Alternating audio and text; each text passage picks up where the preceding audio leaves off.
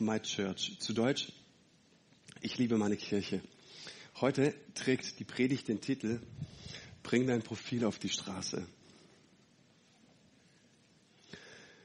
Letzten Sonntag haben wir darüber gesprochen und haben festgestellt, wenn wir auf einer einsamen Insel wären, nur eine Bibel dabei hätten, keine Ahnung von Kirche hätten, dann würden wir feststellen, einer ist der Boss. Das ist Jesus. Er ist das Haupt, er ist der Versorger, er ist der Impulsgeber. Ich muss das Reich Gottes, ich muss Kirche nicht antreiben und pushen. Es wächst von alleine, werden wir auch gleich feststellen. So, er, er ist derjenige, der gesagt hat, Kirche war meine Idee.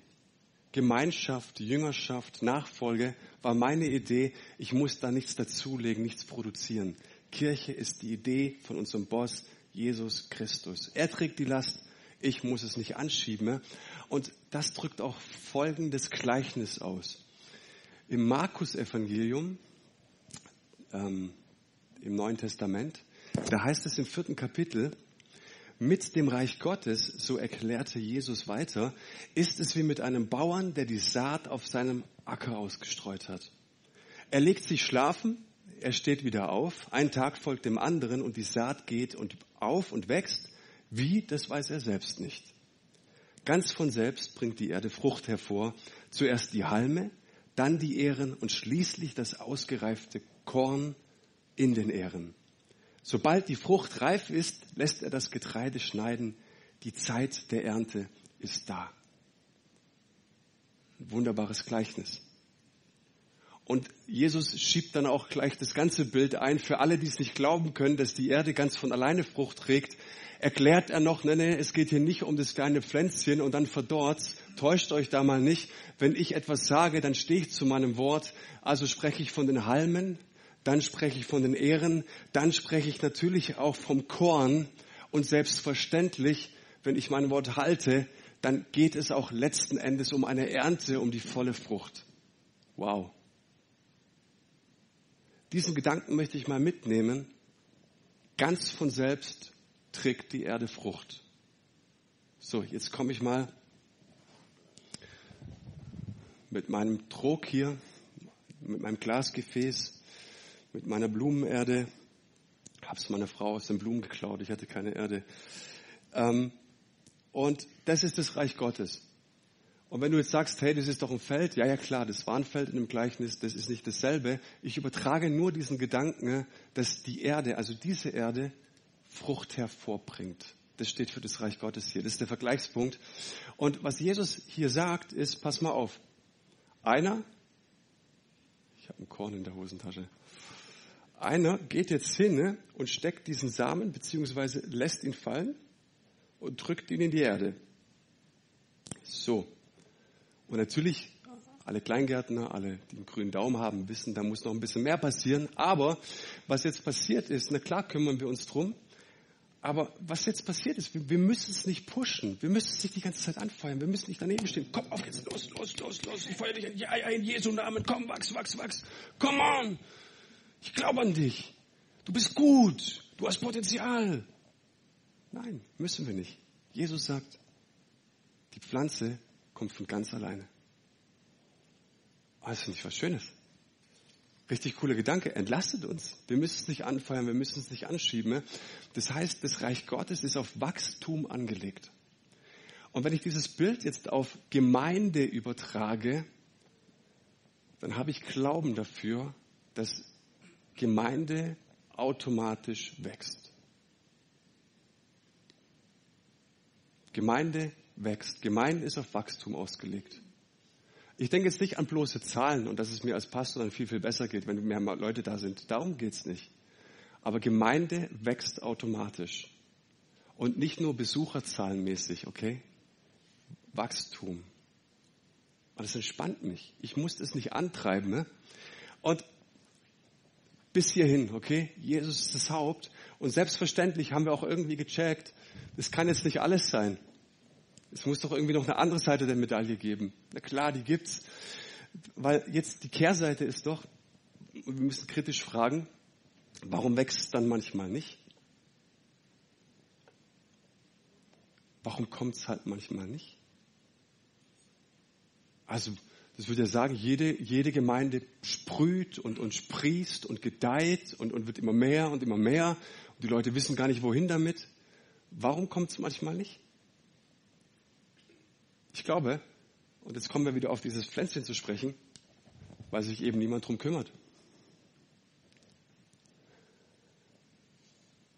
Wie kann ich mich um dieses klitzekleine Pflänzchen, das Reich Gottes heißt, ja, also das ganze Reich Gottes, Himmel, die ganze Liebe Gottes, die Fülle Gottes, steckt hier drin.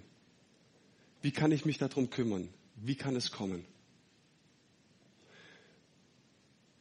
Weißt du, wenn Gott eine Not sieht in dieser Welt, ein Problem in dieser Welt sieht, ist seine Antwort nicht, dass er Tausende von Engeln schickt. Geht mal dahin. Manchmal tut es. Manchmal kommen großartige Wunder und wir wissen, meine Güte, der lebendige Gott war da. Passiert auch. Aber aller, aller, allermeistens ist Gottes Antwort auf Nöte und Probleme, dass er Menschen sendet. Schon mal gehört irgendwo? Geht hin in alle Welt, verkündigt das Evangelium, macht den Namen Jesu bekannt. Und ich möchte mal mit euch ein bisschen durchs Neue Testament schlittern.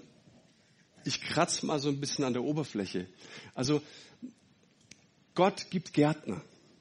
Gott gibt eine Verantwortung. Gott sucht Teilhaber, beruft Teilhaber an diesem Projekt.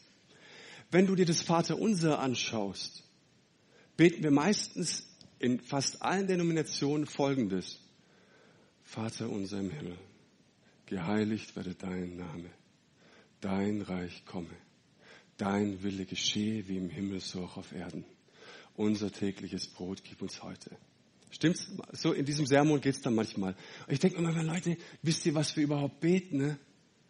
Was die Jünger fragen Jesus, wie sollen wir denn beten? Wie kannst du denn recht beten? Und Jesus sagt, in deinem alltäglichen Gebet soll vorkommen, Vater, wir wünschen uns, dass dein Reich kommt. Wir wünschen uns, dass dein Wille geschieht hier auf der Erde. Das heißt, in unserem Herzen soll sein eine Sehnsucht, dass es himmlische Zustände hier auf der Erde gibt. Damit, sagt Jesus, fängt es an. Bevor er Jünger aussendet. Ja, dass in unserem Herzen ist, hey Gott, wir sind ready, wir wollen, dass dein Reich kommt. Gott hat uns zu Teilhabern gemacht. Und Fakt ist, wenn wir unterwegs sind für, für Gott, wenn wir sagen, hey, ich stehe dafür ein, ich will den ersten Schritt gehen, öffnet er den Himmel für uns. Und ich möchte euch das ähm, im Petrusbrief äh, klar machen. Also Petrus war einer, der mit, mit Jesus ganz eng unterwegs war. Die beiden hatten eine, eine, eine sehr intime, eine sehr heftige Beziehung. Da war, ging alles drunter und drüber bei den beiden. Aber desto tiefer wurde sie. Und irgendwann mal, als Jesus schon gestorben war, im Himmel, auf, auferstanden im Himmel aufgefahren ist, hat er einen Brief geschrieben. Und in einem, dem ersten Brief, Gesundheit, ähm, sagt er im vierten Kapitel folgendes, Verse 10 und 11. Jeder soll den anderen mit der Gabe dienen, die er von Gott bekommen hat. Jeder. Begriffserklärung von jeder. Ohne Ausnahme. Jeder. Jeder, alle. Jeder Einzelne. Ich, ich, echt, ich auch? Ja, genau, du auch. Jeder? Also gibt es irgendjemanden, der keine Gabe von Gott bekommen hat? Ausschlusskriterium, okay, Begriffserklärung jeder. Wir wissen jetzt jeder, okay? Jeder soll mit der Gabe dienen, die er von Gott bekommen hat. Welches Setting ist hier gemeint? Die Gemeinde, oder? Also wenn Petrus an eine Gemeinde schreibt, jeder soll mit der Gabe dienen, die er von Gott bekommen hat. Das heißt, der Himmel öffnet sich. Er beschenkt uns mit Gaben. Wenn ihr dies tut, erweist ihr euch als gute Verwalter der Gnade. Herzlichen Glückwunsch. Du bist ein Verwalter der Gnade. Wer ich? Doch, du. Was tut ein Verwalter? Ein Hausverwalter ist dafür zuständig, dass die der Rasen gepflegt ist, dass die Gärtner in Einsatz kommen, dass der Hausmeister seinen Job tut, dass die Lichter im Treppenhaus brennen, im Eingangsbereich, dass die Heizungen funktionieren, dass das Wasser warm wird im Winter und so weiter. Was halt ein Hausverwalter tut. Er holt die Miete ein und so weiter. Er verwaltet Gebäude. Was macht ein Verwalter der Gnade? Er kriegt ein Ventil von Gott. Der Himmel öffnet sich, du hast eine Gabe bekommen und deine Gabe ist das Ventil und du verwaltest, indem du sie einsetzt. Die Gott uns in so vielfältiger Weise geschenkt hat. Der Himmel öffnet sich. Übt jemand einen praktischen Dienst aus, also geht jemand einen kleinen Schritt, dann versuche ich es halt mal einen praktischen Dienst zu machen, dann soll er die Kraft Gottes in Anspruch nehmen. Gott gibt dir Kraft für jeden Schritt, den du gibst. Du bewegst dich, der Himmel öffnet sich. Ich bin eins zu weit gegangen. Wenn du das Wort Gottes sprichst im Auftrag des Wortes Gottes, dann sprichst du dich dein Wort. Dann öffnet sich der Himmel und du sollst dir gewiss sein, dass Gottes Wort Kraft hat, Herzen zu verändern. Es ist ein zweischneidiges Schwert. Er trennt Seele und, und Leib und, und Mark voneinander. So ist Wort Gottes, so klar. Das heißt, wenn du dich in Bewegung setzt, hey, ist der ganze Himmel mit dir. Jede einzelne Gabe soll mit der Hilfe von Jesus Christus so eingesetzt werden, dass Gott geehrt wird. Das heißt, wenn, wenn du deine Gabe einsetzt, dann bekommst du nicht einfach so einen Werkzeugkoffer mit bei deiner Bekehrung. Du sagst, danke Herr, dass du mir den Werkzeugkoffer gibst. Tschüss, bis zur Wiederkunft. Nein, in, in Kooperation, in, in Verbindung, in Beziehung mit ihm. Als Teilhaber sollen wir die Gnade Gottes verwalten. Nochmal, wer? Wer, wer ist es? Ich und jeder Einzelne hier, der im Raum sitzt. Er macht uns zu Teilhabern. An einer anderen Stelle sagte im ersten Korintherbrief der gute Apostel Paulus, dass wir die Haushalter des Evangeliums sind. Reicht die Zeit nicht zu, aber allein mal diesen Begriff. Petrus selbst weiß von einer Priester, vom Priestertum aller Gläubigen. Alle Gläubigen sind Pastoren. Jesus, habe ich schon mal erzählt, fragt seine Jungs auf der Straße, hey, ihr wart jetzt unterwegs hier, seid durch die Gassen gegangen. Was sagen die Leute, wer ich bin? Ich sage, du, das gibt's Leute, die sagen, du bist, bist Elia, die andere, die munkeln so, dass du vielleicht Mose bist, vielleicht bist du der auferstandene Johannes. Die, die munkeln viel. Und wir wissen, was denkt, was denkt ihr denn? Was denkt ihr über mich? Grübeln, grübeln nach und so weiter. Und auf einmal schießt es Petrus wie so ein himmlischer Gedanke, das war ein himmlischer Gedanke, in den Kopf und ins Herz. Und auf einmal gibt ihm der Heilige Geist ein und sagt, hey, du bist der Sohn Gottes, du bist der Messias, du bist der, auf den wir warten sollen. Und Jesus sagt ihm dann, hey, Fleisch und Blut haben wir das nicht offenbart, das hat dir mein Vater im Himmel offenbart. Und jetzt kannst du zwei Fehler machen. Du kannst sagen, also auf der einen Seite vom Pferd runterfallen und sagen, na siehst du, Gott baut nur mit Menschen Gemeinde. Die ganze Last voll auf den Mensch drauf auf Petrus. Falsche Auslegung. Die andere Seite ist, wir sagen, ja, ja, Gott baut nur auf der Offenbarung. Jetzt die Hyperpfingstler, ja, so, nur auf der Offenbarung baut Gott. Nur auf dem Heiligen Geist baut Gott seine Gemeinde. Er braucht keine Menschen dazu. Aber komischerweise braucht doch eine Erkenntnis und eine Offenbarung irgendjemand, den es trifft. Oder nicht? Also die schwebt doch nicht irgendwo im luftleeren Raum rum. Und es passiert nichts. Das heißt, Gott braucht den Menschen und gibt sein Übernatürliches. Wir könnten es auch so ausdrücken, du bist natürlich und wenn du dich in Bewegung setzt, kommt Gott mit seinem Übernatürlich über dich drüber. Das ist der Deal. Das ist der Bund, den Jesus mit uns geschlossen hat, wenn wir über Kirche nachdenken. Alles, was ihr in meinem Namen bittet, werde ich euch geben, verspricht uns Jesus. Das wird eure Freude vollkommen machen. Die Theologie kennt den Begriff Missio Dei, also die Mission Gottes. Und man überlegte, was, was zeichnet denn jetzt das Wesen Gottes aus? Und man hat festgestellt, na Gott ist in seinem Wesen A, selbst Gesandter, Also er kommt selbst als Gesandter in diese Welt.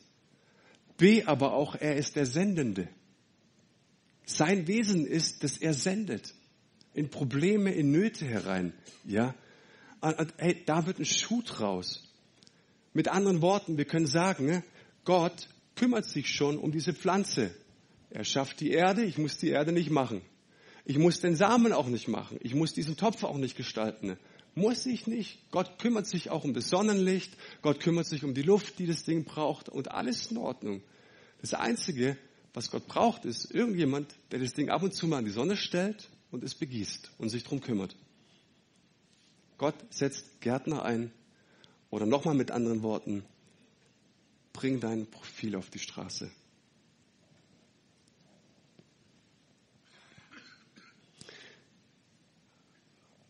Wisst ihr, warum, warum Gott uns so sehr liebt?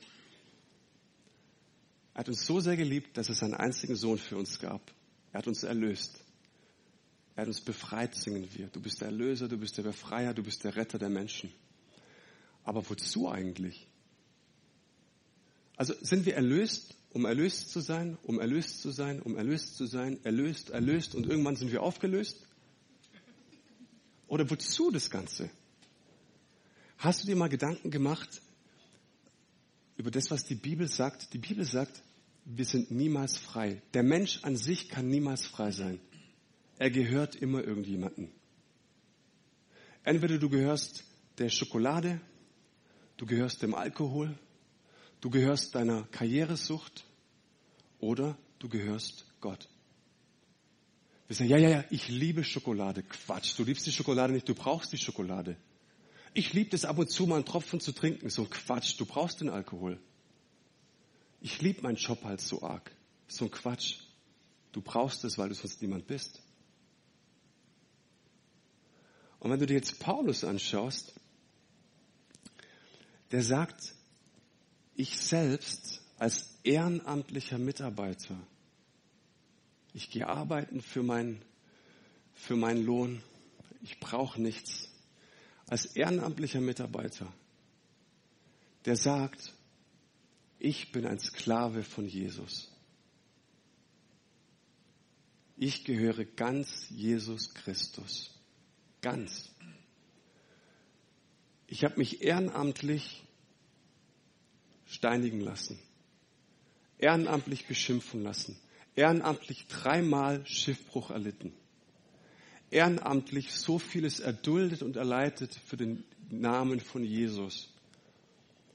Komischerweise habe ich nie gehört, dass Paulus einen Burnout hatte, dass Paulus in irgendeiner Art und Weise in einem Bereich seines Lebens unerfüllt war. Im Gegenteil, spätestens wenn ich den Philipperbrief lese, dann spüre ich und merke ich, der Mann war erfüllt von dem, was er erlebt hat.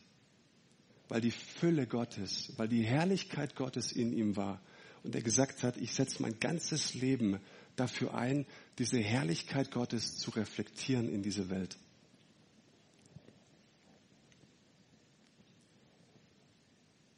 Vor ein paar Jahren, als die Familie noch kleiner war, war ich öfter auf Evangelisationseinsätzen. Ich mag das, ich gehe selber nicht auf die Straße, wird mir nie einfallen, aber wenn du sagst, Manu, komm, lass uns heute Mittag auf die Straße gehen, ich gehe mit.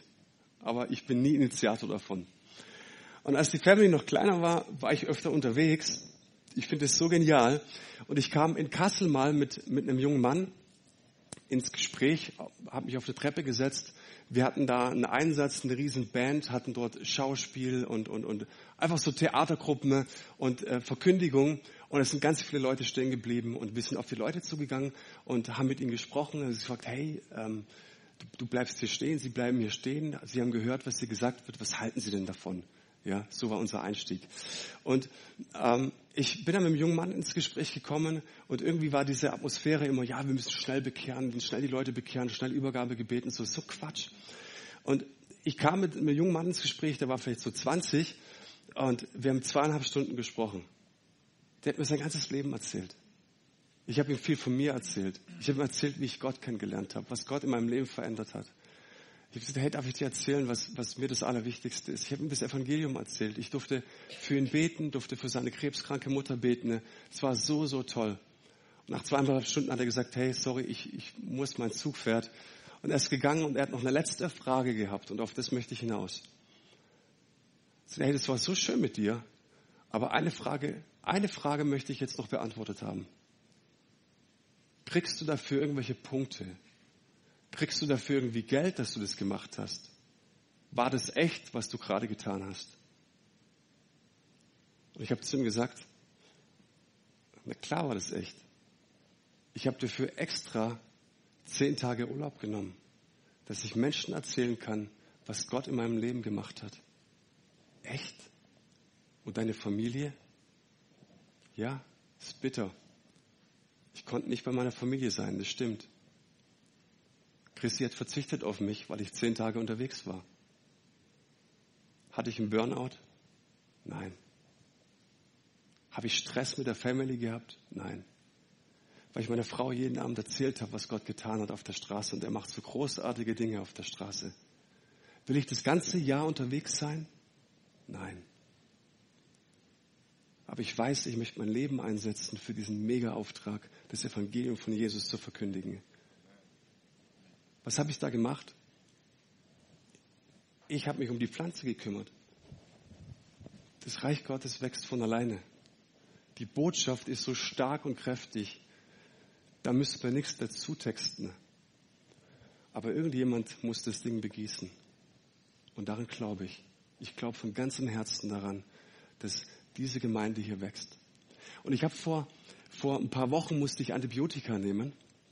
Da gibt es ja immer die schöne Packungsbeilage. Und die Apothekerin hat mir gesagt, ähm, wissen Sie, wenn Sie dieses Medikament einnehmen, müssen Sie beachten, dass Sie zwei Stunden vor der Einnahme und danach keine Milch trinken dürfen. Das finde ich total doof. Und wisst ihr warum? Weil ich gern Cappuccino morgens trinke. Und Kaffee, Kaffee nur ohne Milch, sei gesegnet, wenn du das so trinkst, ja. Aber das geht eigentlich nicht. Und ich muss dir sagen, ich habe es trotzdem gemacht. Warum? Weil ich nicht ganz doof bin. Weil ich das schon verstehe mit der Packungsbeilage, dass man sich an ein paar Sachen halten muss. Und wisst ihr, warum so viele Kinder Gottes ihren himmlischen Vater so wenig erleben? Weil sie die Packungsbeilage nicht lesen. Ich nehme das Medikament, Jesus, du bist mein Erlöser, aber ich spüle einen Liter Milch hinterher.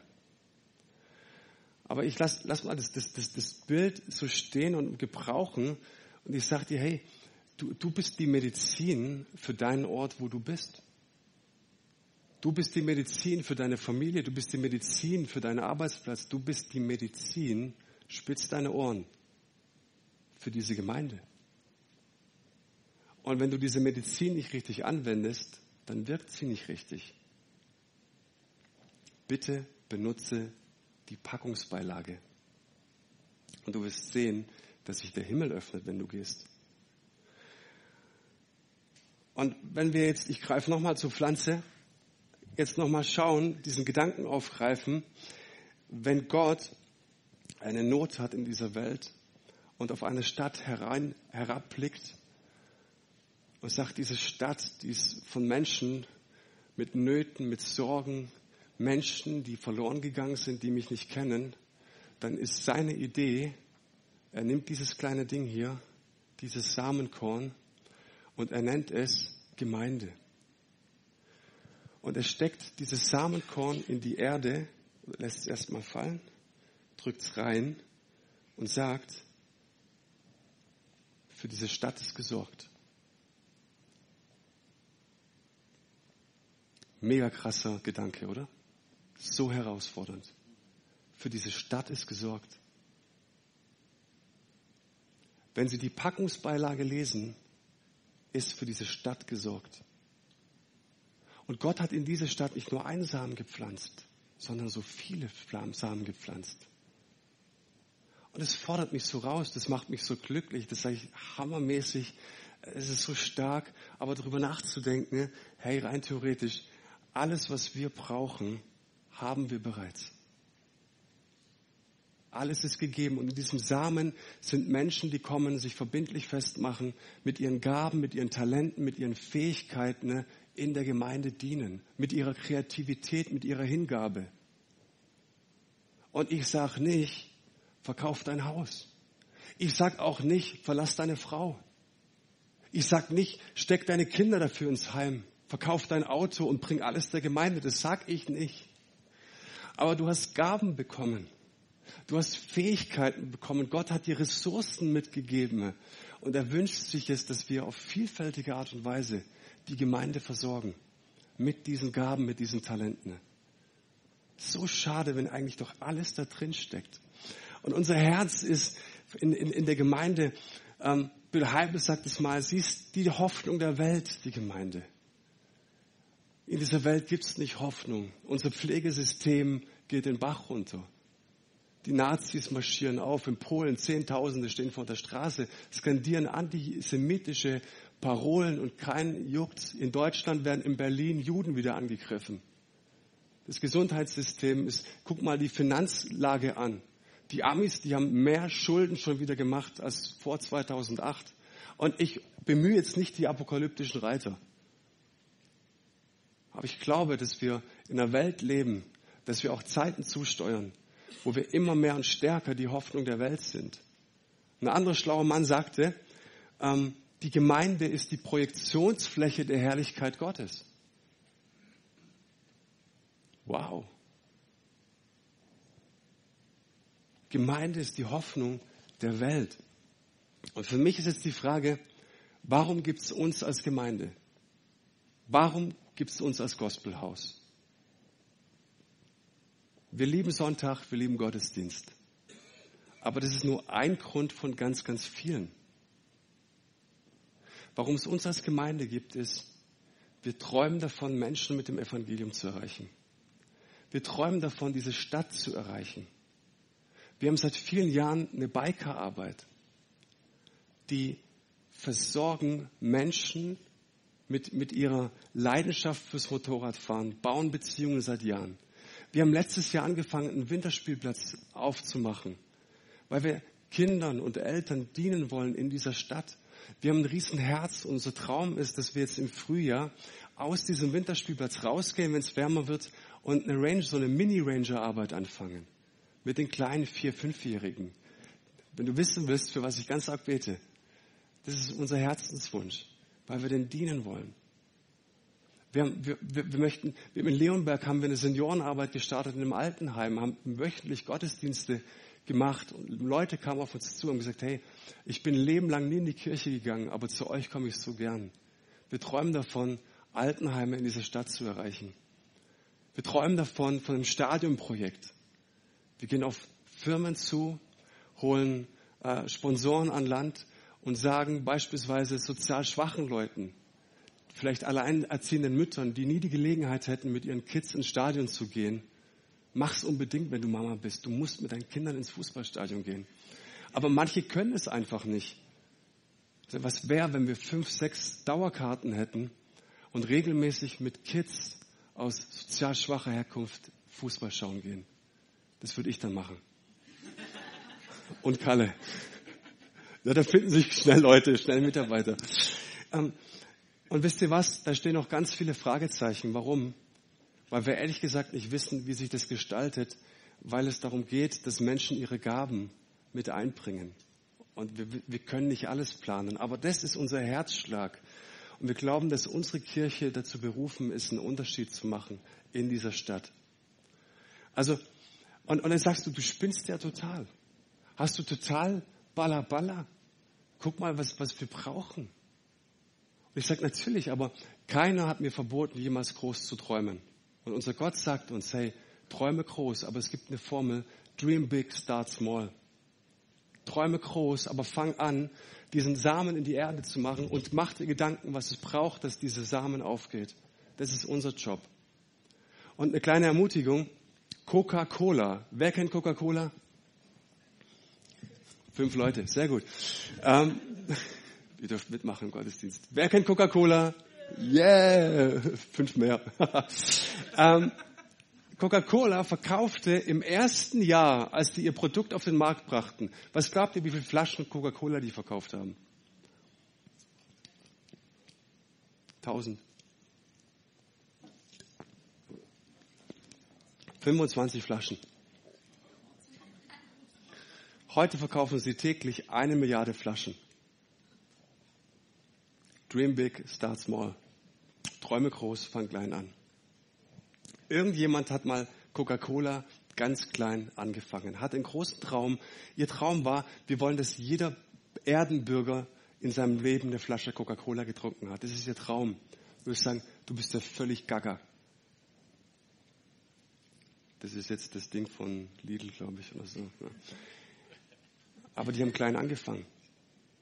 Guck dir Mercedes-Benz an.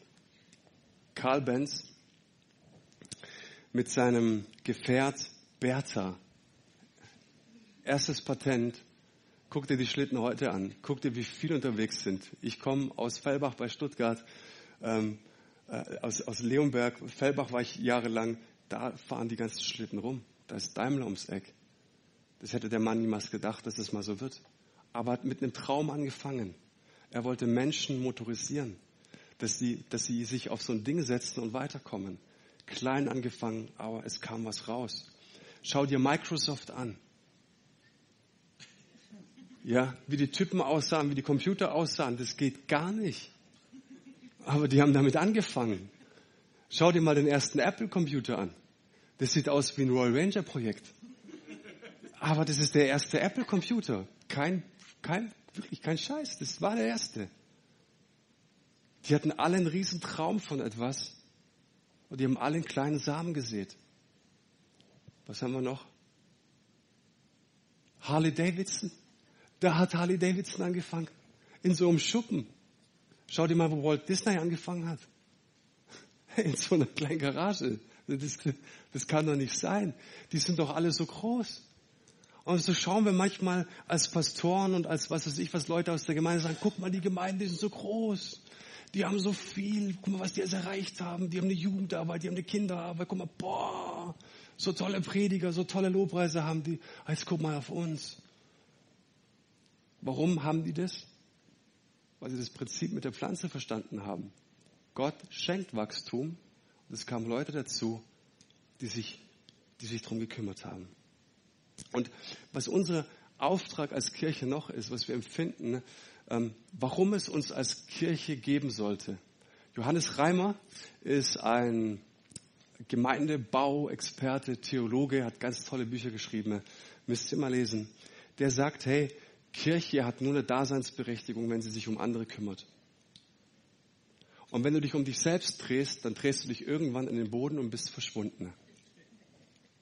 Das heißt, unsere Kirche ist auf vier Säulen aufgebaut. Wir wollen, wir betonen immer wieder vier Punkte, die uns mega, mega wichtig sind. Der erste Punkt ist Gott kennen. Unser Herz ist, dass Menschen in diesem Haus Gott kennenlernen. Auch wenn sie vor 30 Jahren ihr, ihr Übergabegebetet gebetet haben. Wir wollen, dass Menschen von Herzen ihrem Gott nachfolgen. Wir wollen alles dafür geben, dass sie wieder neu und erfrischt auch zu ihrem Gott kommen, wenn sie es brauchen. Unser zweiter Punkt ist, wir möchten, dass Menschen erleben, dass sie in tief, intim gelebten Beziehungen, also in freundschaftlichen Beziehungen, dass sie dort Freiheit erleben. Weil wir erleben, wirkliche Freiheit passiert nur im Kontext von gelebten Beziehungen. Menschen verändern sich nicht in Reihen. Menschen verändern sich in Kreisen. Ich merke das immer wieder, den Menschenskinder, also jetzt war ich wieder eine Predigt rausgehauen heute, die hat gesessen. Irgendwie nicht so. Aber ich merke, wenn wir in Kleingruppen Themen vertiefen, wenn jeder mal drüber sprechen darf, wenn jeder mal ehrlich werden darf, das bringt Veränderung. Da geht es in den nächsten Wochen noch ähm, drum. Unser dritter Punkt ist, wir möchten, dass Menschen ihre Begabungen entdecken, und als viertes einen Unterschied machen. Lasst mich ganz kurz nochmal auf dieses Thema Gott kennen eingehen. Ich habe die Geschichte schon ein paar Mal erzählt, aber ich werde nicht müde, ähnlich wie Luca, diese Geschichte immer wieder zu erzählen, weil sie so genial für das steht, für was wir als Kirche stehen. Es gab ein Mädchen, 17 Jahre alt, Elizabeth, die wurde in Amerika in Salt Lake City entführt. Zehn Monate war sie weg. Die wurde nicht tausend Kilometer weit weg entführt, sondern die war in derselben Nachbarschaft. Die wurde entführt und sie hat so Grausames erlebt, dass sie das Stockholm-Syndrom entwickelte. Dieses Syndrom, ähm, das, das ist, wenn die Psyche sich abspaltet und als Schutz dann Sympathien für die Peiniger und für die Entführer äh, empfindet. Ja, eine krasse Sache, aber es ist halt so. Sie hat die geliebt. Die haben die sogar zum Einkaufen geschickt und die ist wieder zurückgekommen haben ihr eine Perücke aufgesetzt, haben sie anders geschminkt. Und natürlich geht jeder davon aus, dass wenn jemand entführt ist, dass sie ewig weit weg ist. Jetzt stand die vielleicht unter Bekannten in der Schlange. Man hat später herausgefunden, dass dieses Mädchen mit ihren Entführern sogar im selben Lokal aßen, wo die Eltern immer hingehen. Ob die zeitgleich da waren, weiß man nicht. Aber ich finde es so heftig. Und für was steht es? Es steht, dass dieses Mädchen doch eigentlich so nah an zu Hause dran war. Die war gar nicht weit weg. Und wie oft geht es uns, dass hier Menschen an der Kirche vorbeilaufen, von unseren Programmen sehen, zwar wahrnehmen, aber vorbeilaufen, eigentlich so nah dran sind. Menschen hören jeden Tag die Kirchturmglocke, doch eigentlich so nah dran sind, aber doch so ewig weit weg. Was ist denn unsere Botschaft? Wir haben einen netten Gottesdienst. Das reicht nicht. Unsere Botschaft ist das, was ich zutiefst erlebt habe, dass je schlimmer meine Sünde war, desto heftiger die Hiebe für Jesus bei der Geißelung. Je größer meine Lebenslügen waren, mein, je größer mein, mein Glashaus, das ich mir aufgebaut habe, mein Kartenhäuschen, desto tiefer hat mir Jesus die Dornenkrone aufs Haupt gerammt je tiefer meine Lebensgeschichte, meine verkorkste Lebensgeschichte war, desto tiefer sind die Nägel in Jesu Hände und Füße gerammt worden. Ich habe erlebt, dass Jesus für den Bockmist, den ich gebaut habe, gestorben ist. Das ist die Nachricht, die wir verkündigen in diesem Haus. Und dieser Nachricht geben wir Vorfahrt, absolute Vorfahrt. Und die Geschichte mit Elisabeth ging aus, dass sie einkaufen war ohne ihre Peiniger. Sie läuft über die Straße. Ein Polizist wird auf sie aufmerksam. Er sieht, die Frau sieht komisch aus. Die hat eine Perücke auf, nimmt das Foto aus der Tasche, die trugen das alle mit sich und sie erkennt, er erkennt Elisabeth. Er geht auf sie zu und sagt, hey, hey, und bevor er sie anspricht, äh, sagt sie, ich bin nicht Elisabeth, ich bin nicht Elisabeth. Ja, ganz komisch, denkt er sich und spricht sie an. Sag mal, du bist es doch und sie gestikuliert wild und, und, und, und, und will sich von ihm trennen. Und was macht er? Der Polizist nimmt ihre Hand, guckt ihr ganz tief in die Augen und sagt, Elisabeth, ich bringe dich jetzt nach Hause. Ich hole dich jetzt nach Hause. Und was wir als Kirche von ganzem Herzen machen wollen, wir wollen Menschen nach Hause rufen, weil sie ihrem himmlischen Vater verloren gegangen sind. Und wir wollen nicht dass Menschen ihre Häuser verkaufen und ihre Autos verkaufen und sich von ihren Partner trennen und ein bisschen mehr ehrenamtlich in der Kirche mitarbeiten. Wir wünschen uns, dass Menschen von tiefem Herzen verstanden haben, was unser Auftrag als Kirche ist. Menschen nach Hause rufen. Deswegen wollen wir, dass Menschen frei werden. Deswegen wollen wir, dass Menschen ihr Potenzial entdecken. Und wir haben ganz, ganz tolle Dinge hier, dass du Gaben entwickeln kannst. Du kannst auch mal ganz einfach anfangen zu sagen, hey, wo braucht's hier Hilfe? Wo, wo könnte ich hier mit einsteigen? Und dann merkst du irgendwann mal, oh, das ist doch nicht meins, das ist kein Problem. Dann kannst du dich einfach entwickeln in dieser Gemeinde, in deinen Gaben. Und als letztes wollen wir, wenn du dein, dein Potenzial entdeckt hast, dass du es auch wirklich, dein Profil auf die Straße bringst, dass du es wirklich auslebst. Letzter Gedanke machen Unterschied in einem Dream Team. Du bist berufen, einen Unterschied in dieser Welt zu machen.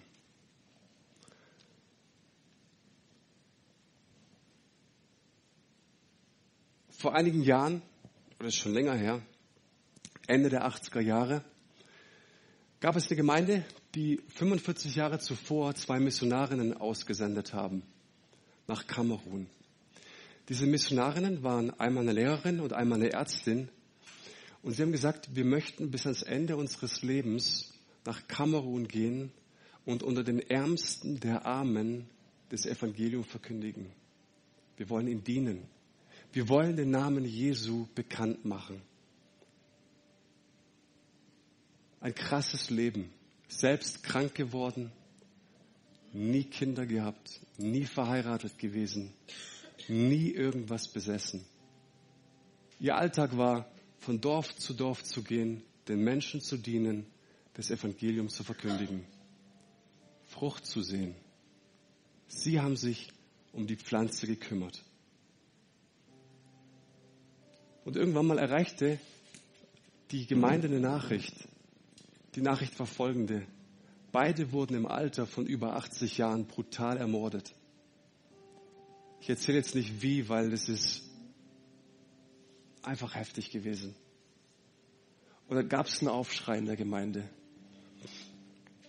Und die Leute sagten, so grausam, was Gott macht. So heftig, was Gott macht. Die Frauen haben ihr ganzes Leben fürs Reich Gottes investiert und jetzt kriegen sie am Ende so eine Rechnung.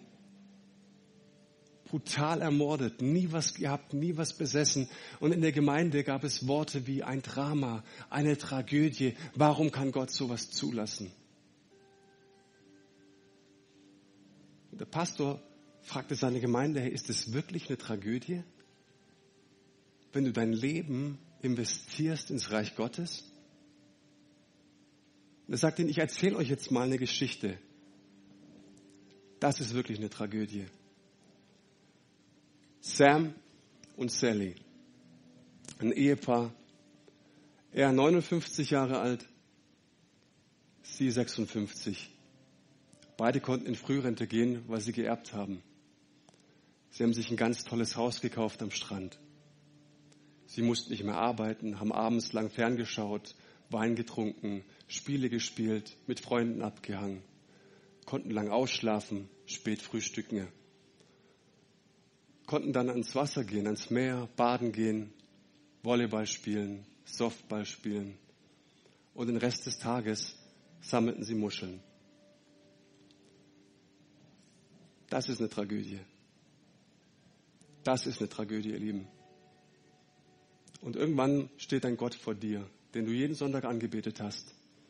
Und er fragt dich so, wie war denn dein Leben jetzt, die letzten 20 Jahre? Du sagst ihm, guck mal her, hier ist meine Muschelsammlung. Tausende von Muscheln habe ich für dich gesammelt. Ich weiß, dass es jetzt zwei Gruppen gibt. Die einen sagen, das ist übergriffig, dass ich das erzähle. Die anderen verstehen, yes, preachy brother, du hast recht. Gott hat so viel uns reingelegt. Und er sagt, hey, wenn ich diesen einen Samen in die Erde stecke, in diese Stadt, es reicht, die Stadt ist versorgt. Deswegen, wenn ich sage, ich liebe Kirche, dann höre ich nicht auf davon zu träumen, dass Gott uns Menschen schenkt, die bereit sind, hier in dieser Church zu dienen. Nicht ihre Ehepartner zu verlassen, nicht ihr Haus zu verkaufen. Ihr wisst, was kommt. Ich glaube, dass wir als Gospelhaus in dieser Stadt einen großen Unterschied machen werden. Ich träume davon, ich lasse diesen Traum nicht los, dafür stehe ich morgens auf, dafür streite ich, dafür diskutiere ich. Aber ich glaube, dass diese Gemeinde wachsen wird, gedeihen wird und großen Unterschied machen möchte. Und ich glaube, dass Gott heute Morgen hier ist und dich dafür einlädt. Und sagt, hey, lass dir Zeit, frag mich doch mal, ob du auch einen Unterschied machen sollst hier in diesem Haus. Und bevor ich jetzt bete,